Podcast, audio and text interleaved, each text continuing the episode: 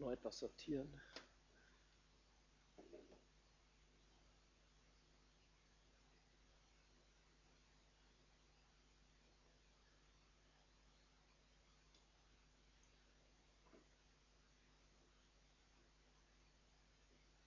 Es ist ja immer so, wenn ich eine Predigt vorbereite, dann, dann überlegt man natürlich, auf welchen Bibeltext man sich beziehen will. Ähm, das geht manchmal schneller, manchmal ist es eher problematisch. Man ist sich nicht sicher, was man nehmen soll. Diesen Text hatte ich schon vor zwei, drei Jahren mal ins Auge gefasst, hatte da auch einen Termin, äh, ist mir aber nichts dazu eingefallen. Das Blatt blieb quasi weiß und äh, hatte dann damals sogar noch abgesagt und Jürgen ist dann damals auch für mich dann eingesprungen und hat die Predigt gehalten. Jetzt habe ich den ähm, Text nochmal angeschaut und äh, heute hatte ich oder diesmal hatte ich Gedanken dazu und das möchte ich jetzt in der Form halten. Genau. Ähm ich fange an mit einem Nachrichtenstil. Leverkusen, 3. November 1973. Der SPD-Ortsverein Alkenrath trifft sich im Städtischen Museum Leverkusen, um dort anstehende Feierlichkeiten auszurichten. Im Verlauf der Veranstaltung werden die Gläser knapp. Es muss, muss gespült werden. Zwei Parteimitglieder begeben sich auf die Suche nach einer geeigneten Spüle und finden im Lager des Museums eine alte, verschmutzte Babybadewanne. Eben jene wird zunächst von Pflastern, Mullbinden und anderem Schmutz gründlich gereinigt und kann nun als Spülbecken für die Gläser dienen. Wie sich bedauerlicherweise später herausstellt, haben die zwei Putzwütigen mit ihrer Reinigungsaktion nichtsahnend ein Kunstwerk zerstört. Bei der Badewanne handelt es sich um ein Exponat des Künstlers Joseph Beuys. Die Wanne ist sauber, das Kunstwerk zerstört. Der Schadensersatz wird später durch ein Gericht auf 58.000 D-Mark beziffert. Für die einen ein wertvoller Spüldienst, der den Gläsermangel beseitigt und den Feiernden aus der Bredouille verhilft. Die anderen trauern um ein verloren gegangenes Kunstobjekt. Am Ende sind es wohl unterschiedliche Wertvorstellungen, an denen sich die Geister scheiden provozieren oder unpopuläres Handeln, das kennt man von so manchen Künstlern, immer da, wo sie ungewöhnliche oder überraschende Ausdrucksformen finden. Raus aus der festgefahrenen Struktur. Sie regen damit zum Nachdenken an, sie hinterfragen Systeme. Systeme, in die wir hineingeboren werden, gesellschaftliche oder politische Systeme. Wie viel Freiheit geben sie? Wie viel Freiheit nehmen sie? Systeme, in die wir uns im Laufe eines Lebens auch hinein entwickeln.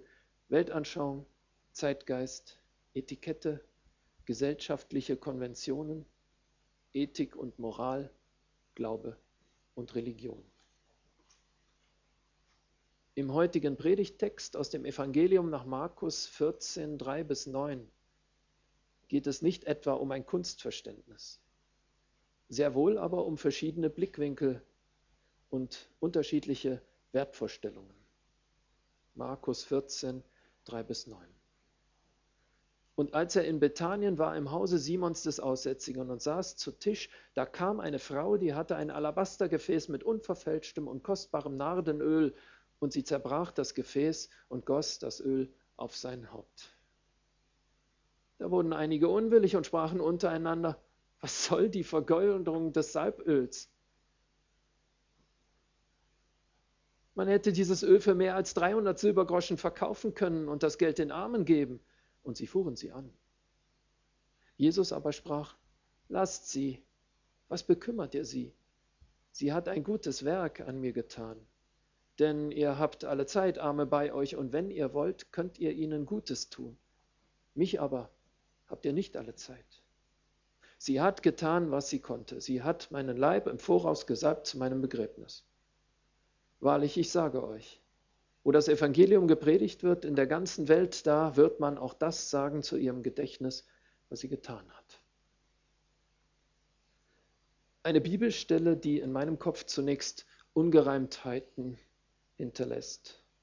Da ist von der Salbung Jesu die Rede, aber auch von Armen. Sie haben anscheinend das Nachsehen oder werden zumindest hinten angestellt. Wie lässt sich diese Situation einordnen? Nur kurz etwas zum Rahmen. Die Geschichte wird in den verschiedenen Evangelien leicht unterschiedlich geschildert zum Beispiel was die anwesenden Personen betrifft. Es hat mich anfangs etwas irritiert. Simon, in dessen Haus es zu dieser Begegnung kommt, ist wohl ein vom Aussatz geheilter. Laut dem Johannesevangelium handelt es sich bei der Frau mit dem Öl um Maria aus Bethanien, auch bekannt zum Beispiel aus Lukas 10, die Schilderung Maria und Martha.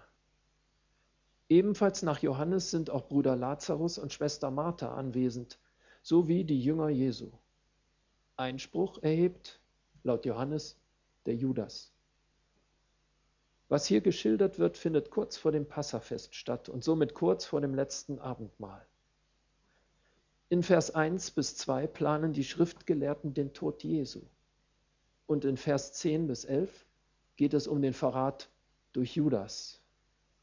Der Heiland ist ins Kreuzfeuer geraten zwischen Beschluss und Verrat. Inmitten dieser Situation wird die Salbung geschildert. Auf mich wirkt sie wie eine Versiegelung seines Auftrags. Bereits ein kleines, bald ist es vollbracht, denn die Passion steht kurz bevor. In diesem Kontext also findet die Salbung Jesu statt. Was ist denn da jetzt aber schiefgelaufen und sorgt für Unmut? Eine Frau, so scheint es, trifft nach Meinung einiger eine etwas unglückliche Entscheidung und macht sich in der Öffentlichkeit angreifbar. Ich nehme an, ohne es geahnt zu haben. Eine solch kritische Reaktion von den anderen hat sie vielleicht gar nicht erwartet oder billigend in Kauf genommen. Andere hätten anders gehandelt. Sie hätten das Öl nicht vergeudet. Auf einmal schwimmt Maria gegen den Strom. Sie folgt wohl eher einer intuitiven Handlung mit dem Bewusstsein, das Richtige zu tun. Sie hat diesen anderen Blickwinkel und steht damit aber alleine da. Ich tue mich oft schwer, wenn es darum geht, Entscheidungen zu treffen, vielleicht auch aus Angst vor Kritik noch dazu, wenn sie destruktiv ausfallen könnte. Soll ich es tun oder soll ich es nicht tun? Wie soll ich es tun? Wie werden andere darüber denken, wenn ich es tue? Kann es mir nicht egal sein? Soll ich mich nach dem ausrichten, was andere denken oder meinen oder meinen könnten? Bei allen gut gemeinten Ratschlägen, so ich ihnen denn folgen mag, ja, werde ich denn dann nicht am Ende an meinem eigenen Leben vorbeigelebt haben. Paradoxerweise vielleicht auch vorbei an einem Leben, wie Gott, wie es Gott gefallen hätte. Und das nur weil da einige etwas energischer und selbstbewusster auftreten. Aber auch sie glauben doch. Kann denn ihr Rat für mich verkehrt sein? So wie der Rat der Jünger in diesem Beispiel verkehrt sein könnte? Hier geht es doch darum, die Armen im Blick zu haben. Was kann denn daran verkehrt sein? Die Frau mit dem kostbaren Öl hat an solchen Fragen offensichtlich keinen Gedanken verschwendet. Sie tut, was ihr in den Sinn kommt. Welchen Verlauf hätte diese Begebenheit genommen, wenn Maria aus Bethanien auf den Rat der anderen gehört hätte? Wenn sie genau so entschieden hätte. Öl verkaufen, Geld für die Armen. Wir würden heute vielleicht nicht einmal darüber nachdenken oder zumindest aus anderer Sicht. Wir würden vielleicht predigen, hier sehen wir ein Beispiel der Nächstenliebe. Verkauft, verkauft, was kostbar ist, verkauft euren Luxus, verkauft alles und gebt das Geld den Bedürftigen. Ist ja im Prinzip auch nichts dagegen zu sagen. Jesus hat es an anderer Stelle ja auch einmal dem reichen Jüngling empfohlen. Maria aber geht ihren ganz eigenen Weg. Mit ihrer Aktion stellt sie Jesus in den Mittelpunkt. Darum reden wir heute über ihn, in dieser Bibelstelle. Den Jüngern jedenfalls erschließt sich nicht, welchem Zweck das Handeln der Frau dienen soll. Sie reden von Vergeudung. Sie beobachten und interpretieren. Ist es sinnvoll, was Maria da tut? Es wirkt doch unüberlegt. Und damit nicht genug. Es folgt eine Bewertung. Das Tun wird bewertet und damit auch der Mensch. Aber das machen wir doch auch gerne mal, wenn wir ehrlich sind. Beobachten, interpretieren, bewerten und mit sich selbst gerne auch vergleichen und sich selber naturgemäß ins bessere Licht drücken, weil wir meinen, wir hätten doch sicher richtiger entschieden. Die negative Bewertung des anderen poliert das eigene Selbstbild auf. Fällt die Bewertung also negativ aus, so kann sie kaltschnäuzig geäußert den Handelnden betrügen. Sie kann ihn sogar vor anderen kleiner machen und bloßstellen. Der Handelnde, in diesem Beispiel die Handelnde, muss doch das Gefühl haben, dass er vor den Kopf gestoßen wird. Der Kritisierende wirkt wie eine gerechtere Instanz und scheint im direkten Vergleich zu der Getadelten besser dazustehen. Großmütiger, weitsichtiger, vielleicht sogar größer, auch im Glauben. Schade, oberflächlich geurteilt und nicht in die Tiefe geblickt. Mal eben hinausposaunt und doch ins Fettnäpfchen getreten. Wenn Maria jetzt nicht stark bleibt, fängt sie vielleicht doch an zu zweifeln. Schließlich, schließlich kommt die Kritik aus dem Kreis der Jünger. Die sind doch Tag und Nacht bei Jesus und müssen die Dinge richtig einschätzen können. Seht euch dieses Weib an, die gießt Jesus das Öl über den Kopf. Wie blöd kann man denn sein? Man hätte dieses Öl verkaufen können und das Geld den Armen geben. Doch Maria trifft eine gottgefällige Entscheidung. Die Protestierenden zeigen sich hier völlig unverständlich. Ich würde sogar so weit gehen und sagen, dass wir hier eine Verkündigung erleben. Maria verkündigt mit der Sprache des Salböls den Messias. Aber ihre Verkündigung wird nicht verstanden. Diese Bibelstelle mag auch heute noch jeden Profess, jedem Protest widersprechen, der sich gegen den Verkündigungsdienst der Frau in der Kirche richtet. Maria jedenfalls hat sich entschieden. Es gibt kein Zurück. Das Öl ist geflossen und der Herr ist gesalbt. Und der Gesalbte im Übrigen wäscht den Jüngern gehörig den Kopf. Jesus springt für Maria in die Bresche und stärkt ihr das Rückgrat. Und das unter den Jüngern, unter Nachfolgern, unter Gläubigen. Marias Glaube findet hier einen ganz eigenen Ausdruck. Sie folgt nicht den Forderungen der anderen, sie folgt nicht empathischen Gefühlen für Arme, sie folgt auch nicht einer Vernunftethik. Das ist übrigens ein Begriff von Immanuel Kant. Er hat die Vernunftethik formuliert und ist der Meinung, dass sich auch Gott dieser Ethik unterordnen müsse. Eine Ethik, die auf vernünftige Entscheidungen beruht. Die Bibelstelle hier ist ein Beweis dafür, dass sich Gott nicht der Vernunft unterordnet. Ich befürchte, in diesem Punkt hat sich Kant geirrt. Marias Handeln wirkt aus menschlicher Sicht unvernünftig. Ja, ihr Glaube wird leider nicht verstanden, nur von Jesus. Glaubende sind anscheinend auch nicht immer gleicher Meinung. Auch das ist Christsein.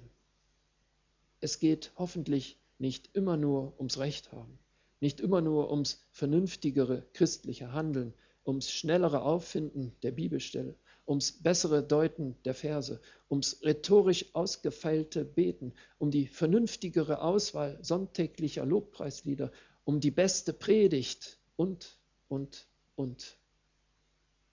Und das augenscheinlich Unvernünftige wird übergangen oder mit christlicher Autorität ausselektiert. Geht es auch noch um denjenigen, dem doch eigentlich die Ehre gilt? Ich nehme mich da selbst nicht aus. Lasst euch nicht blenden von einer wohlformulierten Predigt. Denn das frage ich mich selbst, sind Stolz und Eitelkeit mein Antrieb? Tue ich es für ihn, Wo bleibt denn überhaupt seine Ehre?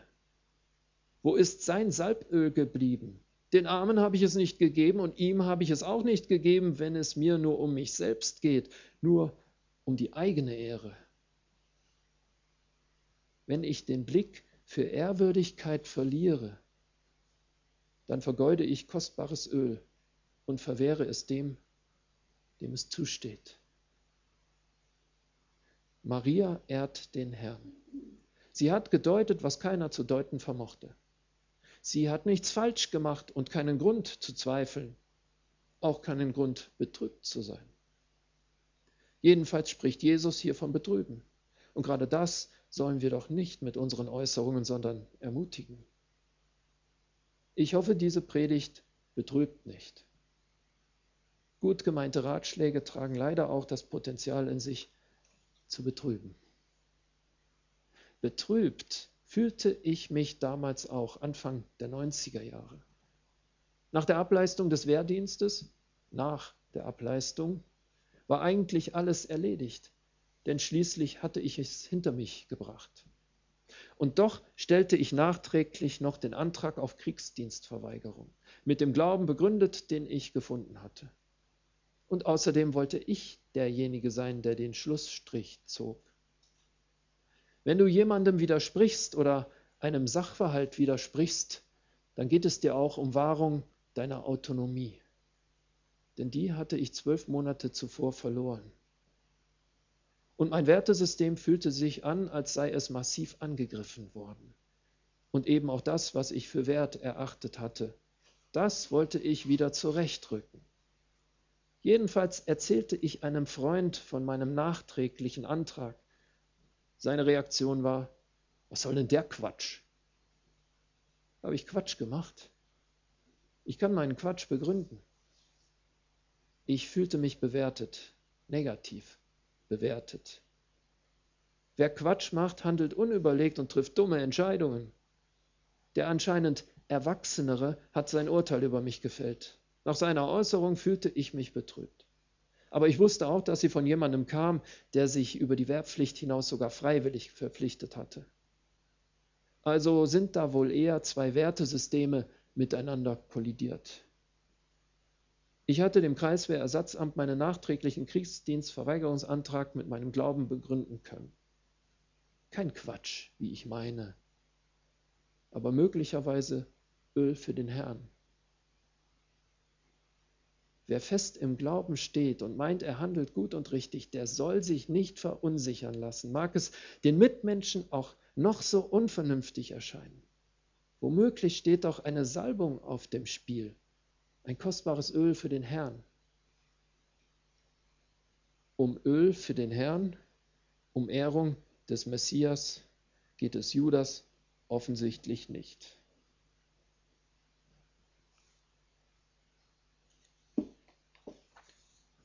Ihm geht es erst einmal ganz nüchtern um eine Wertschöpfung.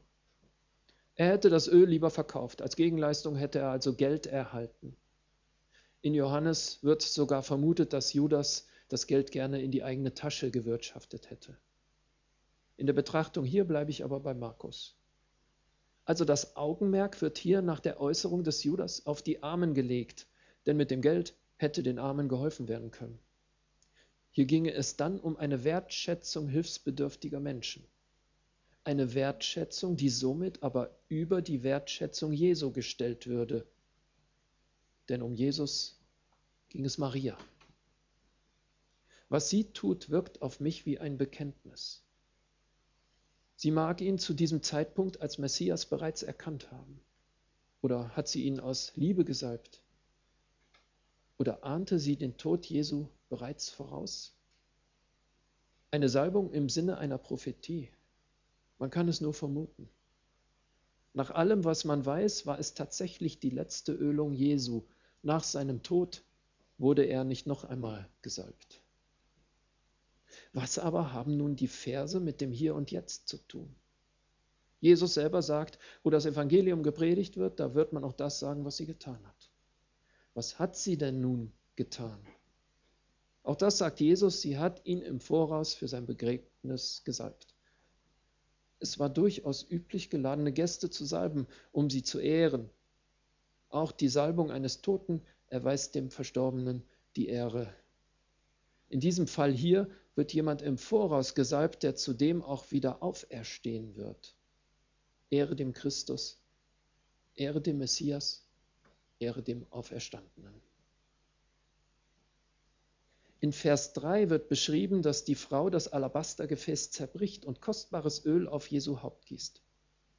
Wenn also das Nardenöl so kostbar war, warum öffnete sie das Gefäß nicht vorsichtig, vergoss etwas von dem Inhalt und verschloss es dann wieder, um restliches Öl überzubehalten? Nein, Maria macht ganze Sache. Dieses Öl ist für Jesus bestimmt. Nicht nur etwas sondern alles. Sie ist konsequent. Bin ich das auch im Umgang mit meinem Herrn? Mache ich auch ganze Sache mit ihm? Wo behalte ich etwas zurück von der Ehre, die ihm zusteht? Bekunde ich mit einem wertschätzenden Lebensstil, dass ich Jesus als Messias erkannt habe? Das ist eine Aufgabe, nämlich herauszufinden, wie eine solche Wertschätzung Jesu konkret im Leben Ausdruck finden kann. Vielleicht eine lebenslange Aufgabe. Natürlich war es Jesus selber, der an anderer Stelle, zum Beispiel Matthäus 19, 21, empfiehlt, geh hin, verkaufe, was du hast und gib es den Armen. Genau hier nahm ich die anfängliche Ungereimtheit wahr. So gesehen ist an dem Einwand des Jüngers doch gar nichts auszusetzen. Maria scheint hier dennoch ein Gefühl dafür zu haben, dass eine Zeit erreicht ist, die Erfüllung eines Kairos. Da nähert sich ein großer Augenblick. Habe ich auch ein Gespür dafür, hast du auch ein Gespür dafür, wann das Richtige zu tun ist? Mich aber habt ihr nicht alle Zeit. Es ist, als ob Jesus sagen wollte, nutzt die Zeit der Begegnung mit mir, solange die Gelegenheit dazu noch nicht verstrichen ist. Lasst euch nicht ablenken, etwa durch Aufgaben, durch Geschäftigkeit, durch Mühe. Lasst euren Blick nicht verstellen, auch nicht von dem, was augenscheinlich eurer Aufmerksamkeit bedarf. Mich aber habt ihr nicht alle Zeit. Vielleicht eine Einladung, eine, seine Sichtweise zu überdenken, neu zu fokussieren oder sich selbst neu auszurichten. Dazu gehört Courage. Eine Courage, die Maria besitzt. Sie fasziniert mich. Ich könnte mich in sie verlieben. Man sollte eine Maria aus Bethanien Gedenktag einrichten. Da gehört doch Mut dazu. Sie verhält sich nicht, wie man es erwarten könnte. Die späteren Äußerungen zeigen es ja. Sie hält sich nicht an Konventionen und ist ganz und gar bei sich und ihrem Herrn, egal was die anderen denken, mutmaßen oder meinen. Sie hört auf ihre innere Stimme, trotz der kritischen Stimme aus dem Kreise der Jünger. Sie hat Gott mehr gehorcht als den Menschen. Hier geht es auch um einen Maßstab des christlichen Handelns. Auch wenn andere das Verhalten nicht gleich verstehen. Vielleicht versteht es die Handelnde ja selber nicht einmal. Eben mal nicht den üblich nachvollziehbaren Verhaltensnormen zu folgen, gesellschaftlich oder christlich. Da beweist sie Mut. Habe ich diesen Mut? Oder du? Es wäre doch bequem, einfach mitzuschwimmen im Badewasser der Frommen. Wohl temperiert, ein Bademeister ist sicher auch schnell gefunden. Da weiß man, wo es lang geht. Und es besteht auch nicht die Gefahr, dass ich zu weit rausschwimme. Sind wir nun Christen, weil wir uns natürlich verhalten, wie sich eben Christen verhalten sollten? Und wir alle wissen, wie sich Christen verhalten sollen. Oder darf Christsein auch bedeuten, mit seinem Verhalten mal von der Norm abzuweichen, auch wenn es augenscheinlich unvernünftig ist und somit üblichem Verhalten widersprochen wird? Was ist schon vernünftig? Man kann seine Verantwortung auch an die Vernunft abgeben. Dann ist man immer auf der sicheren Seite. Dann ist man durch die Vernunft gerechtfertigt. Der Gläubige kann seine Verantwortung auch an Bibelverse abgeben. Dann ist er durch die Bibelverse gerechtfertigt. Dagegen kann keiner widersprechen. Jetzt haben wir eine dialektische Betrachtung. Wodurch ist Maria aus Bethanien gerechtfertigt? Wodurch? Das hat sich für mich in der Predigtvorbereitung etwas herauskristallisiert. Ich meine, die Salbung zeigt, sie ist aus Glaube gerecht vor Gott, nicht aus dem Werk, das die Jünger einfordern.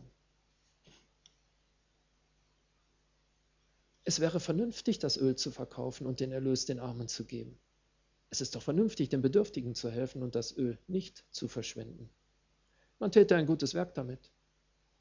Da kann keiner was dagegen sagen. Aber die Frau mit dem Salböl handelt eben unvernünftig und dagegen wird etwas gesagt.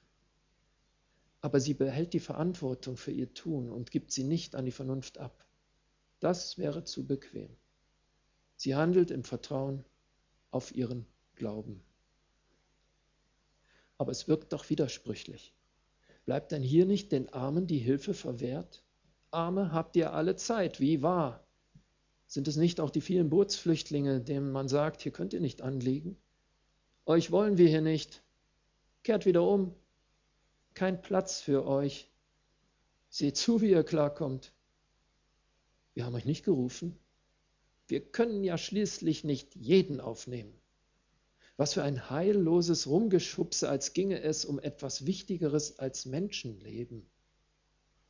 Eines Tages stehen wir auch vor der Türe, jeder einzelne von uns, und hoffen, dass sie uns aufgetan wird.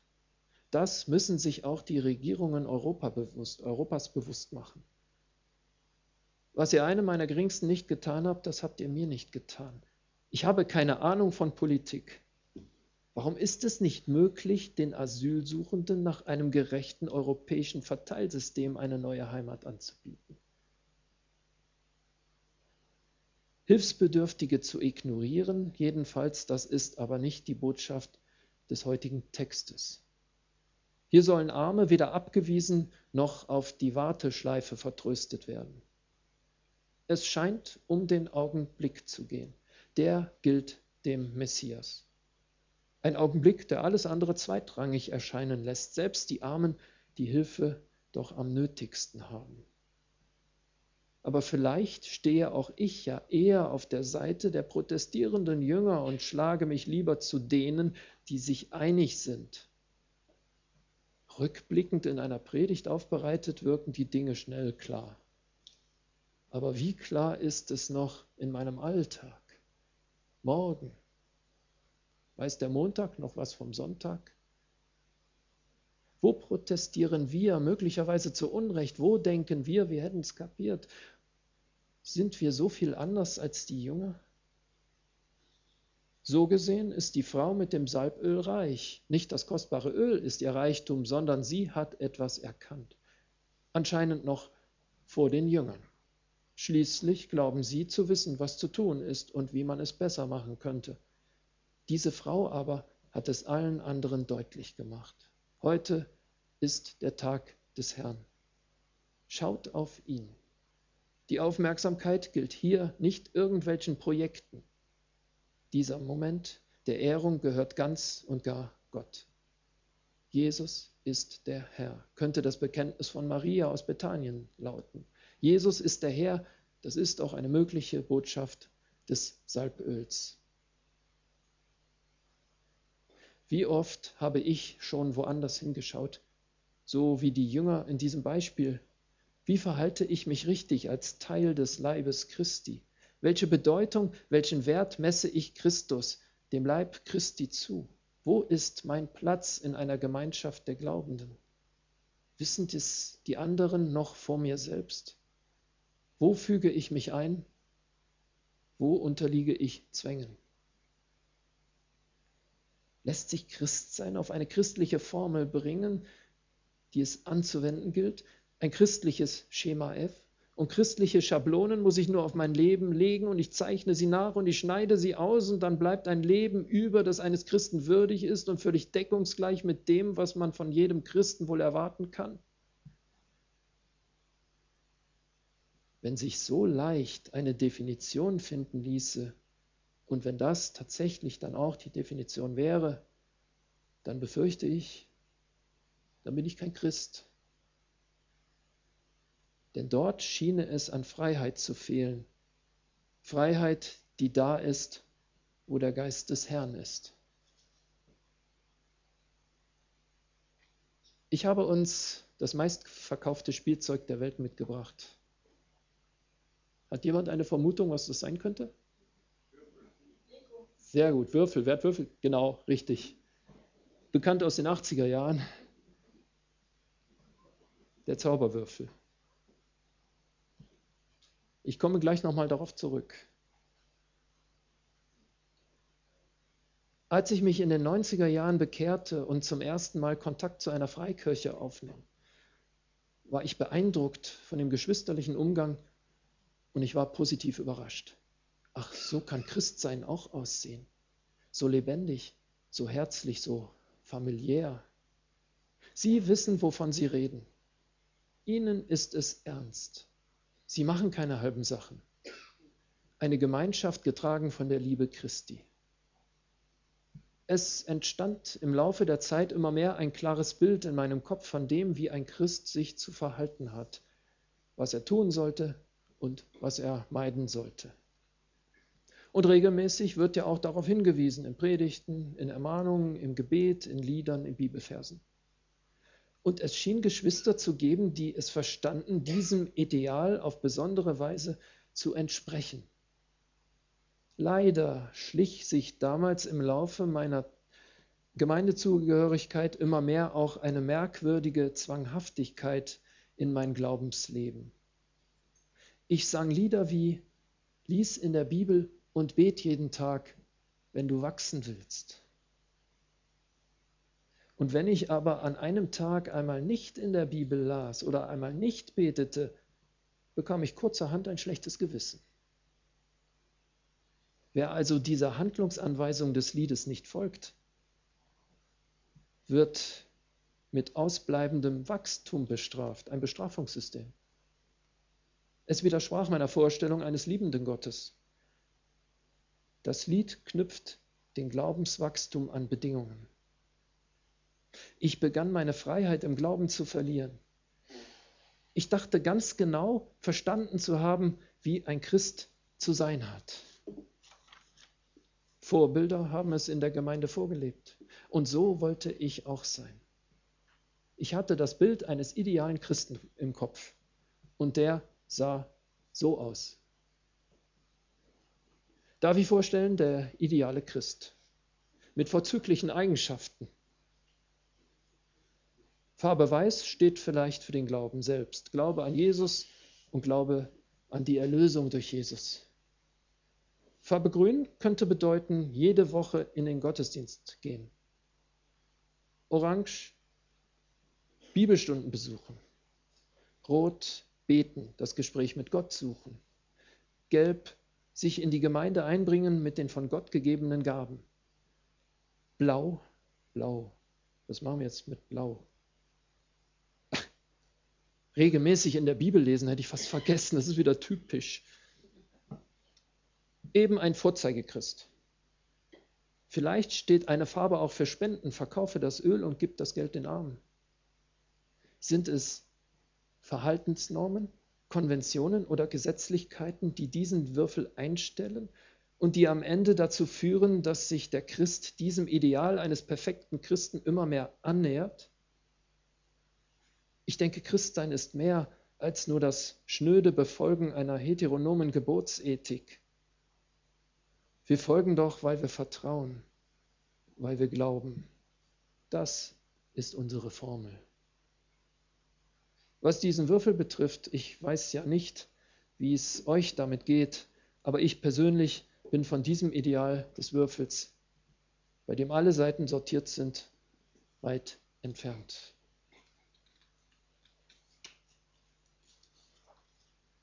Vielleicht bin ich eher das hier. Ei, ei, was für ein heilloses Durcheinander. Wie sieht es denn mit der Farbe Weiß aus? Ah, stetig bemüht, würde ich sagen. Und das Beten, was war das Beten? Rot war das Beten. Oh nein, nicht wirklich. Könnte man vielleicht was da hindrehen? Jetzt sieht es ein bisschen besser aus, aber jetzt hat sich hier wieder was geändert. Ich glaube nicht, dass es unsere Aufgabe ist, uns gegenseitig die Ebenen hin und her zu drehen, um die Muster zu sortieren, und dann glauben wir, es entspräche einem Christen, wie er gewollt ist oder so, müsse ein Christ funktionieren. Maria aus Bethanien funktioniert nicht nach der Vorstellung der Jünger. Es gibt eine Lösung. Aus dem Internet, ich glaube drei oder vier Seiten. Hiermit ist es möglich, den Würfel zu sortieren. Ich sehe es aber weniger als Regelwerk, das befolgt werden muss. Ich sehe es mehr als Biografie, als Lebensweg eines Christen, als Gesamtpaket. In ihm spielt Gemeinschaft unter Christen eine Rolle, auch das Handeln als Christ, die Offenbarung durch Gott im Gebet und das Wort der Schrift das Feiern von Gottesdiensten, eben der gesamte Lebenswandel eines Christen mit seinen Stationen, auch mit Fehlern, die gemacht werden, mit Fehlern, die vergeben werden. So sortiert sich der Würfel aus einem Lebensfluss heraus. So gesehen haben wir es tatsächlich selber in der Hand. Christsein ist ein täglich Einüben, sagt Luther. Der hier muss nichts mehr einüben. Er präsentiert sich gerne.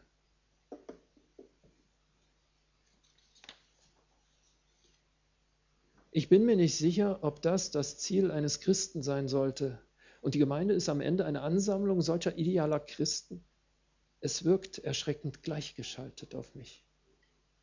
Bonhoeffer hat einmal gesagt, ihm ginge es im Laufe seines Christenlebens nicht darum, schuldlos zu werden, sondern schuldfähig.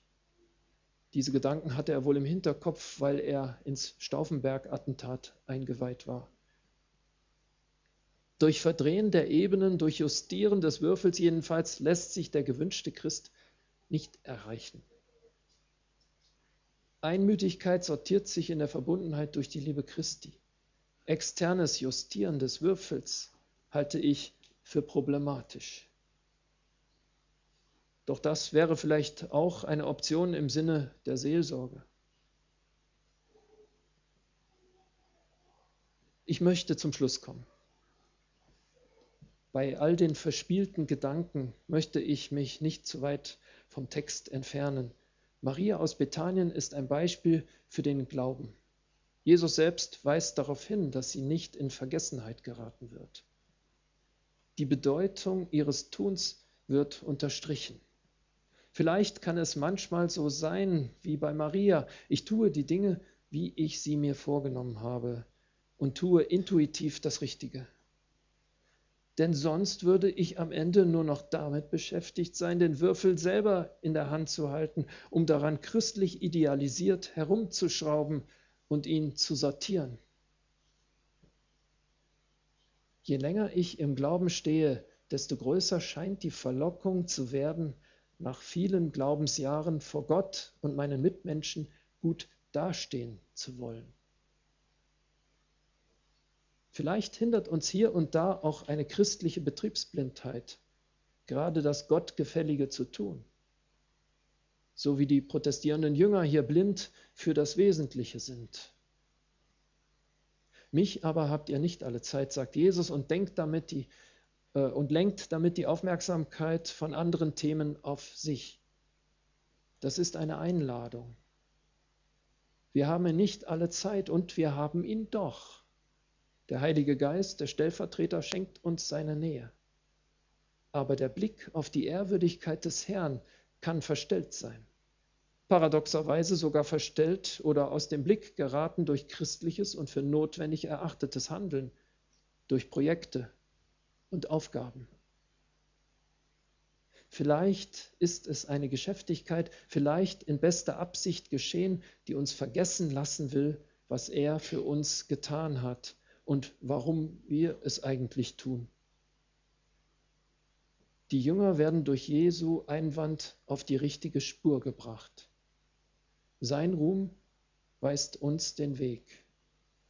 Ohne ihn ist alles nichts. Amen.